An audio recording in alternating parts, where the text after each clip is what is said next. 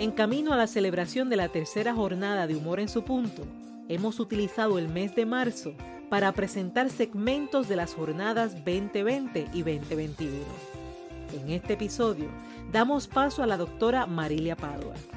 Cuenta con más de 10 años de experiencia en el campo de la conducta humana y discapacidad. Ha participado en múltiples conferencias trabajando el tema de la resiliencia aplicado al área de la discapacidad la enfermedad crónica y los desastres naturales. Utiliza el humor como estrategia terapéutica en muchas de sus intervenciones y lo aplica en los diversos roles de su vida. Durante su presentación, destacó el poder del humor y la resiliencia a través de la tradicional frase, me cayó la macacoa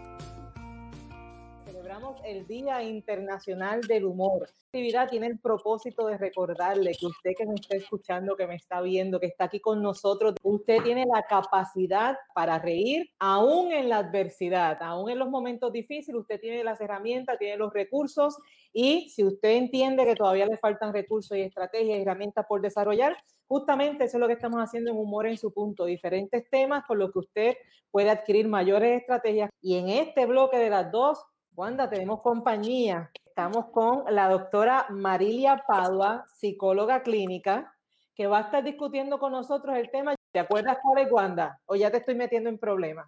Me estás metiendo en problemas, me estás metiendo en problemas. La que cae, la que cae. ¡Ay, la macacoa! Exacto. Oh, vamos a conocer hoy qué es la macacoa.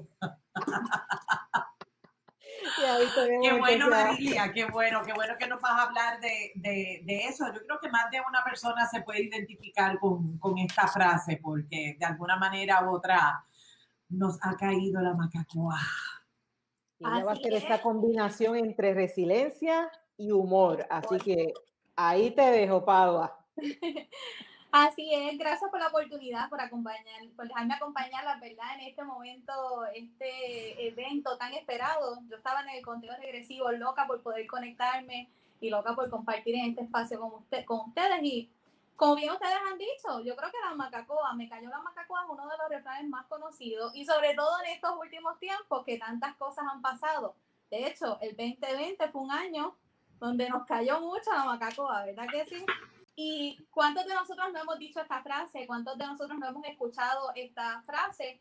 Y cuando yo estaba preparándome para eh, crear este diálogo ¿verdad? con ustedes, comencé a buscar qué era la macacoa. Y vi que en Colombia, en Venezuela, por ejemplo, la macacoa es un poco me cayó la tristeza. Y aquí en Puerto Rico tiene una connotación un poco distinta y es me cayó la mala suerte, ¿verdad? Eh, y cuando nosotros utilizamos ese refrán, muchas veces lo hacemos cuando estamos experimentando momentos difíciles. Y yo digo que la macacoa tiene una particularidad, y es que cuando cae algo, como que te caen muchas cosas a la vez, o díganme ustedes si en algún momento usted no se le ha dañado el carro y a la misma vez se le daña la lavadora y se le enferma a alguien y se queda sin trabajo. yo, yo le digo a eso, Marilia, llegó el combo agrandado. Llegó el combo agrandado, así mismo. Como que se ponen de acuerdo para todos a la vez. Así mismo es. Así que la macacoa tiene esa connotación donde caen todas las cosas a la vez. Y muchas veces, la mayoría de las veces, la macacoa llega sin avisar. Y no solo llega sin avisar, ¿verdad?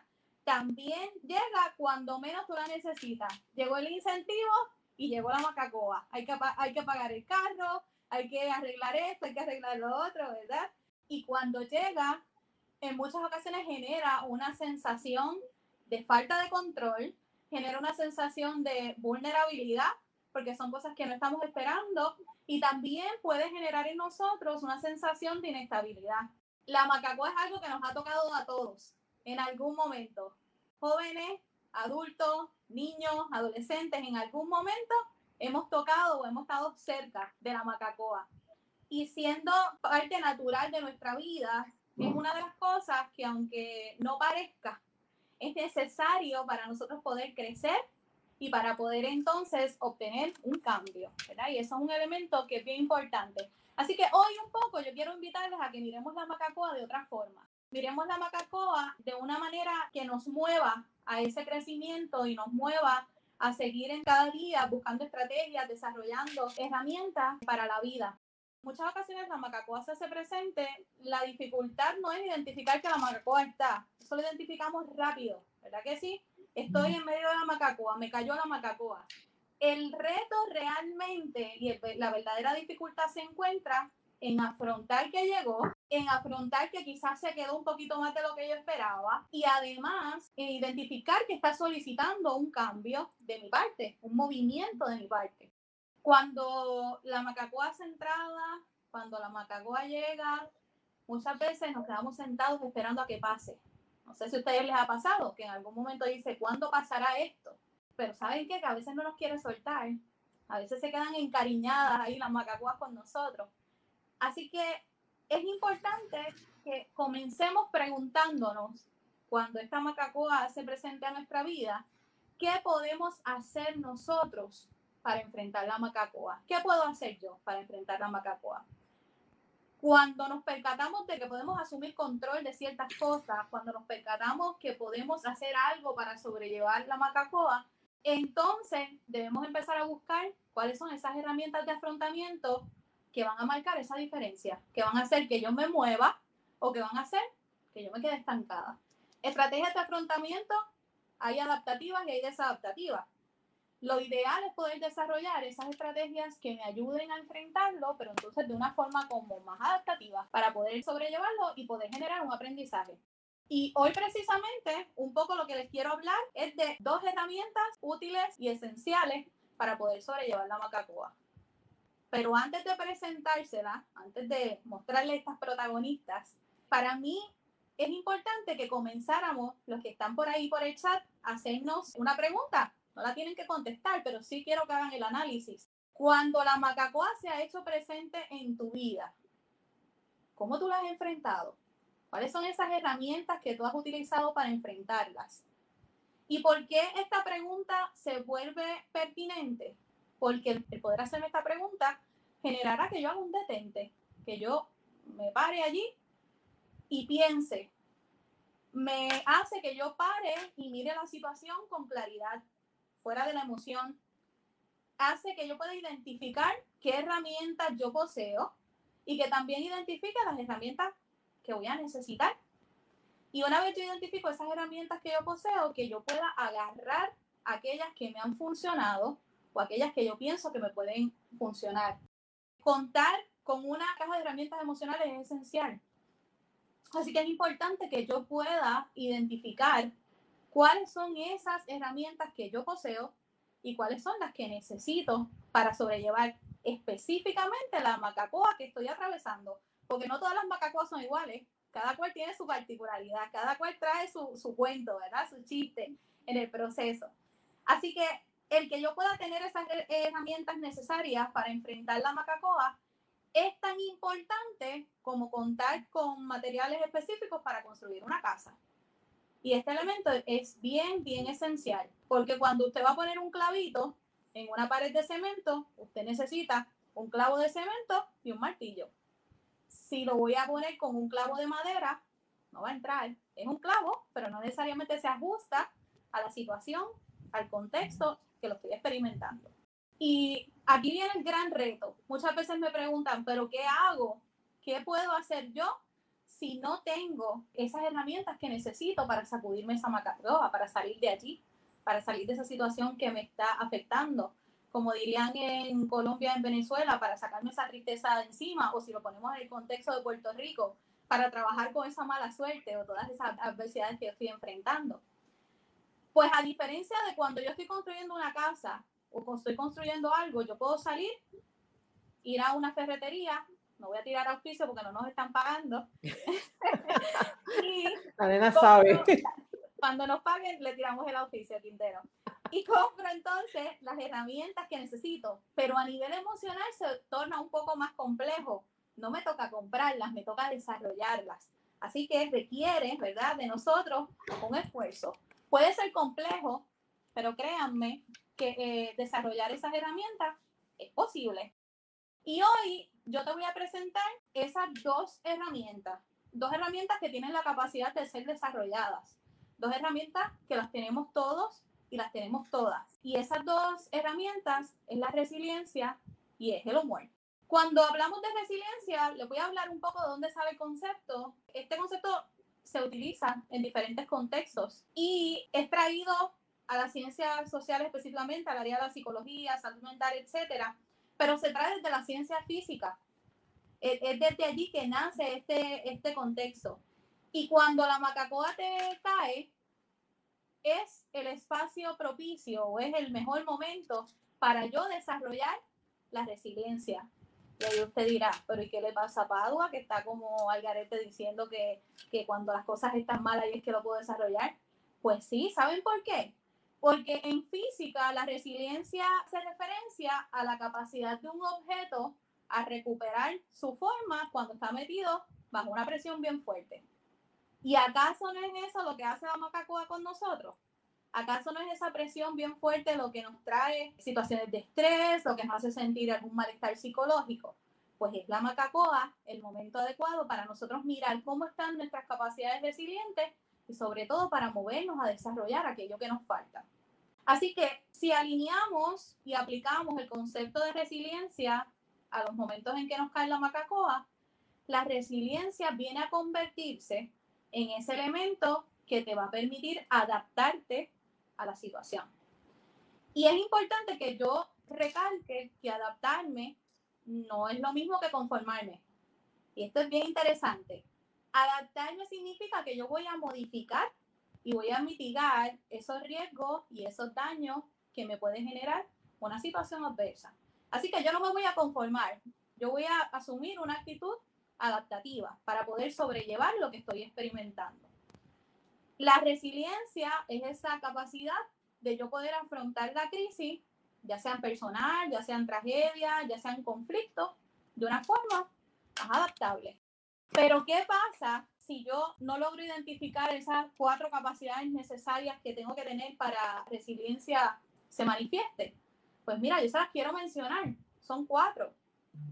La capacidad de yo poder aceptar que lo que está pasando no lo puedo cambiar, la capacidad de yo poder sobreponerme a lo que estoy viendo, la capacidad de recuperarme y también esa capacidad de poder superarme. Y suena bien bonito y suena bien fácil cuando yo lo digo, pero no necesariamente es tan sencillo hacerlo, ¿cierto? Capacidad de aceptar, capacidad de sobreponerme, capacidad de recuperarme y capacidad de superarme. Y como les decía, suena bonito, suena fácil, pero no necesariamente lo es tan sencillo. Así que ante la macacoa, nosotros podemos poner a trabajar esas eh, capacidades resilientes y quiero compartirles algunas recomendaciones de cómo lo podemos hacer, cómo podemos desarrollar la resiliencia. Primero, procurar el autoconocimiento. Eso es uno de los elementos más importantes. Implica que yo tengo que explorarme, implica que yo tengo que comenzar a conocerme.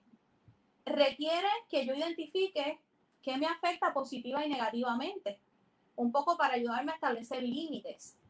Implica analizar mis habilidades y también mis fortalezas. Envuelve a hacernos preguntas tales como, ¿cuáles son esas características que me definen? ¿Cuáles son esas características que me describen? Son preguntas que nos podemos hacer para empezar a conocernos implica encontrar esas estrategias también que yo he utilizado en el pasado y que me ayudan a enfrentar situaciones adversas. Así que yo un poco voy a rebuscar qué hay dentro de mí, qué yo puedo agarrar, qué yo puedo sacar para empezar a desarrollar esa capacidad de adaptarme mucho mejor. Poder realizar ese análisis, poder eh, procurar ese autoconocimiento, me va a permitir identificar qué tengo y qué necesito desarrollar todavía. Y ahí nos movemos entonces a lo que viene siendo nuestro segundo paso. ¿Cuál es nuestro segundo paso? Pues debemos procurar tener un autocontrol emocional. Qué difícil, qué difícil se nos hace muchas veces tener este autocontrol emocional, ¿verdad que sí? Y fíjense que cuando yo hablo de tener el control eh, autoemocional, no estoy hablando de que no podemos llorar, no estoy hablando de no sentir, Estoy hablando de darme cuenta que es natural sentirme como me siento ante lo que estoy experimentando, ante algo inesperado, ante algo que yo no puedo cambiar. Sería eh, injusto pedirle a una persona que está enfrentando múltiples situaciones que quizás no llore, que no se sienta triste, que no tenga sus momentos. Así que tener ese control emocional se trata de aceptar que ante la macacoa yo tengo licencia para llorar, claro que sí, claro que la tengo, esa licencia para llorar, pero a la misma vez tengo que preguntarme qué puedo hacer para continuar, así que me toca regularme, me toca entonces eh, continuar. Tener el control emocional implica sentir, implica identificar, implica expresar y gestionar mis emociones implica identificar a tiempo lo que mis emociones me generan y reflexionar sobre tomar una decisión basada en la emoción. Muchas veces tomamos decisiones basadas en las emociones que eventualmente traen repercusiones a nuestra vida. Las emociones son eh, estrategias de supervivencia y están allí para activar ciertas cosas y para que tomemos acción. Sin embargo, hay momentos y situaciones particulares e importantes que requieren un detente antes de tomar decisiones. Así que el yo poder entonces tomar ese control emocional me va a llevar a mí a no tomar decisiones basadas únicamente en lo que es la emoción. El otro elemento para desarrollar, tercer y último elemento para desarrollar la resiliencia, viene siendo mostrar una actitud positiva. Y mucho se habla del positivismo. Por ahí muchos se nos dicen, tenemos que tener una actitud positiva es comenzar a pensar que las crisis, sin importar cuán difíciles sean, cuán complejas sean, tienen un comienzo y tienen un final. Y ahí eso nos da un poquito de esperanza. Cuando nosotros empezamos a mirar que las cosas eventualmente van a pasar, eh, nos da un poco de esperanza. Empezamos a ver luz al final del túnel, ¿verdad que sí? El poder comprender y aceptar que esto pasará, te va a ayudar, como dije hace unos minutos, a tener esperanza y a buscar o agarrar, anclarnos en esos deseos de continuar. Tener un pensamiento positivo ante la macacoa no significa que yo estoy negando mi realidad. Tampoco significa que yo voy a ignorar esa situación que yo estoy enfrentando. Pensar en positivo significa que yo espero que pase lo mejor aun cuando estoy experimentando lo peor. Qué difícil, qué difícil muchas veces se nos hace poder ver esto y poder aplicar esto. Y pensar en positivo requiere ser ejercitado, al igual que otras eh, capacidades y habilidades requiere un ejercicio. ¿Y cómo puedo empezar a ejercitar ese pensamiento positivo? Pues revisando mi diálogo interno, mirando cómo me hablo, qué me digo, cuáles son esos significados que yo le estoy ofreciendo a la situación, qué digo sobre mi relación con la situación, me estoy culpando, no me estoy culpando de la situación, estaba en mi control, no estaba. Así que es importante que yo pueda mirar y hacerme estas preguntas para identificar esos pensamientos negativos, unos patrones de pensamientos negativos que puedan boicotear. Ahorita usaron Dacia, si no me equivoco, hablaba de que nosotros mismos nos boicoteábamos el proceso y, en efecto, si yo no aprendo a conocerme, si yo no aprendo a autorregularme, si yo no aprendo a ejercitar mi actitud positiva, muchas veces ante momentos en que llega la macacoa, se me hace difícil sobreponerme. ¿Por qué? Porque me boicoteo yo misma. Así que ya conociendo una de las herramientas necesarias para manejar la macacoa, la resiliencia, resulta importante que haga entrada triunfal nuestra segunda herramienta. Y a quien le dedicamos un día hoy, ¿verdad que sí? Y que se le dedica un día todos los años y es el humor. Y este protagonista es pieza clave, no solo para enfrentar la macacoa, sino que también el humor es parte de ser resiliente. El poder reírnos de esas cosas que estamos con dificultad nos hace ser resilientes. De hecho, tener resiliencia sin tener humor es como tener una silla con tres patas. Nos quedamos cojos en el camino, ¿verdad que sí? El humor no va a resolver el problema, no lo resuelve. Yo no estoy diciendo que nuestros problemas se van a acabar con humor. Lo que estoy diciendo es que van a ser mucho más llevaderos con humor. El que puedas reírte de ti mismo, el que tú puedas reírte de tu entorno, el que tú puedas reírte de las situaciones, te brinda mayor posibilidad de enfrentar la macacoa y de adaptarte. El humor no implica que no haya sufrimiento, como hablamos ahorita. No implica que yo no voy a llorar. No implica que no haya sufrimiento. Lo que implica es que sobrellevo primero la situación con humor y luego la supero. Y cuando encontré esa frase me gustó muchísimo porque me hace todo el sentido. El humor es eso que me ayuda a cargar la situación pesada. El humor es lo que nos mueve, y lo había dicho anteriormente en el live que tuvimos, lo que nos mueve a decir, primero sonrío y después yo tiro para adelante, con humor, sonriendo. Yo tengo una profesora que está por ahí muy cerca de mí, la veo aquí en mi pantalla, que decía, pues yo tengo la habilidad de dar candela, pero sonriendo, con sonrisa. Y con sonrisa, pues ella lo hacía más llevadero. Así que cuando a mí me caía la macaco en la universidad y la doctora Estel Quintero era mi profesora en ese momento, ella, sí, ella hacía que me cayera la macaco, pero sonreía y a la vez yo sonreía con ella. Así que la sobrellevábamos con sonrisa. y interesantemente, y ha sido probado en estudios, en diferentes estudios, que el humor tiene muchos beneficios, ¿verdad? Y en el 2019 hicieron una investigación en la Universidad, Pontificia Universidad Católica de Argentina y encontraron que dentro de los múltiples eh, beneficios que el humor ofrece se encuentra el encuadre cognitivo. Y ustedes dicen, ajá, ¿y qué es esto? Un ajuste cognitivo. Eh, y se da porque el humor mejora la visión de las cosas. El humor hace que tú puedas reestructurar tu realidad, que puedas ver las cosas desde otro cristal. Es como si veo empañado y el humor es excelente que necesito para poder ver las cosas un poco más claras. Y yo quiero que ustedes, yo no tengo acceso a, poder ver el chat, pero las personas que están con nosotros, piensen en algún momento donde ustedes han estado llorando y de repente alguien dice algo jocoso, alguien dice algo gracioso y automáticamente se hace un clic y cambia la manera en cómo yo me siento. Se entrelaza la sonrisa y el llanto y es bien cómico porque yo sigo llorando y riéndome a la vez. Así que se genera una incongruencia que provoca una sensación de bienestar y rompe ese estado emocional en que me encontraba y empiezo a mirarlo y a verlo desde otro enfoque, desde otro cristal. El humor conlleva risa, así que la risa tiene unos efectos en nuestro cerebro también y activa unos circuitos de recompensa que nos permite segregar sustancias, pero esas sustancias que segrega nuestro cerebro nos da eh, unas sensaciones o son las bases ¿verdad? del bienestar y nos ayuda a controlar y a manejar la ansiedad, nos ayuda a manejar el estrés. Cuando nosotros estamos sonriendo, cuando nosotros reímos, segrega endorfina, que es la hormona que está asociada a la felicidad.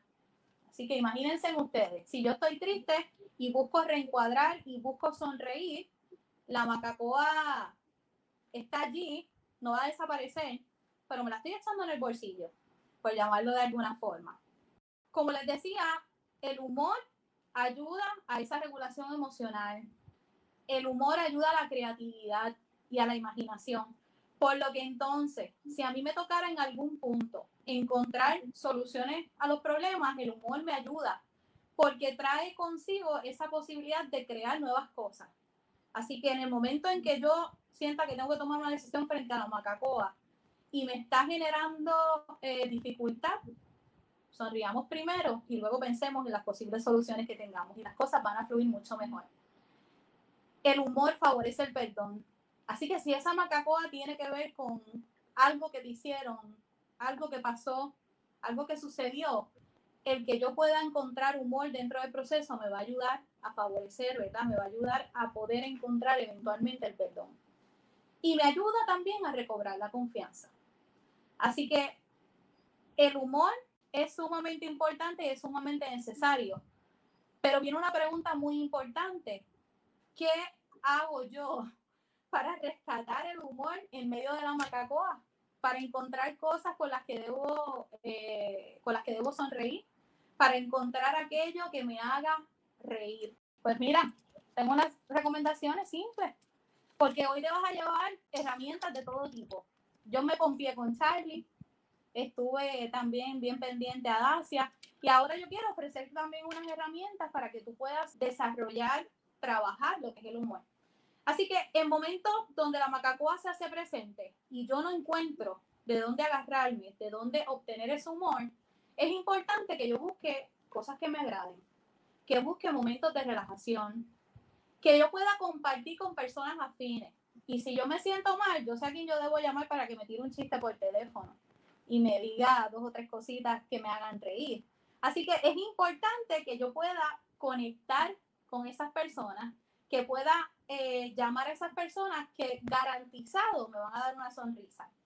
Y yo no le voy a pedir a esas personas que me consuelen por lo que me están pasando, yo le voy a pedir que me entretengan un poco para poder recuperar esta habilidad de sonreír. Además de eso, yo puedo revisitar momentos de jocosidad y lo puedo hacer mirando fotos, yo puedo hacerlo mirando recuerdos, recordando momentos agradables y momentos en los que pasé quizás alguna vergüenza, me caí en público, lo que sea, y en el momento no fue gracioso, pero cuando lo miro ahora me da mucha gracia. Así que yo debo revisitar esos momentos para poder desarrollar lo que viene siendo los muertos. De igual forma, puedo comenzar por mirarme al espejo y sonreírme, y sonreírme por mí, sonreírme por todo o sonreírme por nada. Empezar a practicar la sonrisa frente al espejo. Debo también, y esto es un elemento bien importante, procurar el autocuidado. Y el autocuidado no solamente a nivel físico, sino también a nivel emocional y a nivel espiritual. Donde yo pueda realizar actividades que me llenen, que me generen eh, bienestar, que me hagan sentir cómoda. Y aún cuando la situación que yo atraviese sea difícil, debo empezar a buscar y repasar los elementos que acompañan todo esto y rescatar lo mejor. Así que yo debo buscar el aprendizaje de lo que estoy viviendo. Y hoy por hoy quiero compartirle ese último elemento que viene siendo el aprendizaje como una de las cosas, como decía Charlie ahorita, donde yo debo preguntarme no por qué, sino para qué me suceden estas cosas. Y es una de las cosas que podemos rescatar y que nos hace resilientes, poder encontrar algo de aprendizaje. ¿Para qué me pasó? ¿Qué necesito yo mejorar quizás para evitar que esto vuelva a suceder? ¿O qué necesito yo aprender en este proceso para poder llevármelo y echarlo dentro de mi herramienta eh, emocional? Hoy yo quiero que terminar esta participación en, este espacio que me han ofrecido, que puedan ustedes conmigo parafrasear el refrán. Y yo no quiero que digamos ya, me cayó la macacoa. Ahora yo quiero que digamos, me río mientras me cae la macacoa. Muy, muy, buena forma de, de refrasear definitivamente, porque fíjate que se sigue reconociendo la realidad, pero también ahora le añadimos ese poder de la actitud y lo que nosotros estamos haciendo diferente. Agradecemos a la doctora Marilia Padua por ser parte de Humor en su punto. Si deseas disfrutar el video en su completa extensión, visita mi página de Facebook Esther Quintero en la fecha del 24 de abril del año 2021. Escucha o repasa su participación a la vez que te exhorto a seguirla en las redes sociales y conocer su trabajo. Este tema muy bien puedes complementarlo con el episodio número 4, Humor con Salud se paga. De paso, anota en tu agenda que la tercera jornada de Humor en su punto será el próximo sábado 23 de abril. Estamos a ley de un mes. Trabajaremos temas como la autoconfianza, la proyección, valores personales, organización del tiempo y la sanación mediante la risa. ¿Cómo se combinan estos temas en una sola intención? Te cuento los detalles en el próximo episodio. Mientras tanto, te hablo Esther Quintero quien te dice que el humor es una forma de educar, de aprender, de vivir y trascender. Gracias por ser, gracias por estar y gracias por darte el permiso de reír aún cuando viene la macacoa.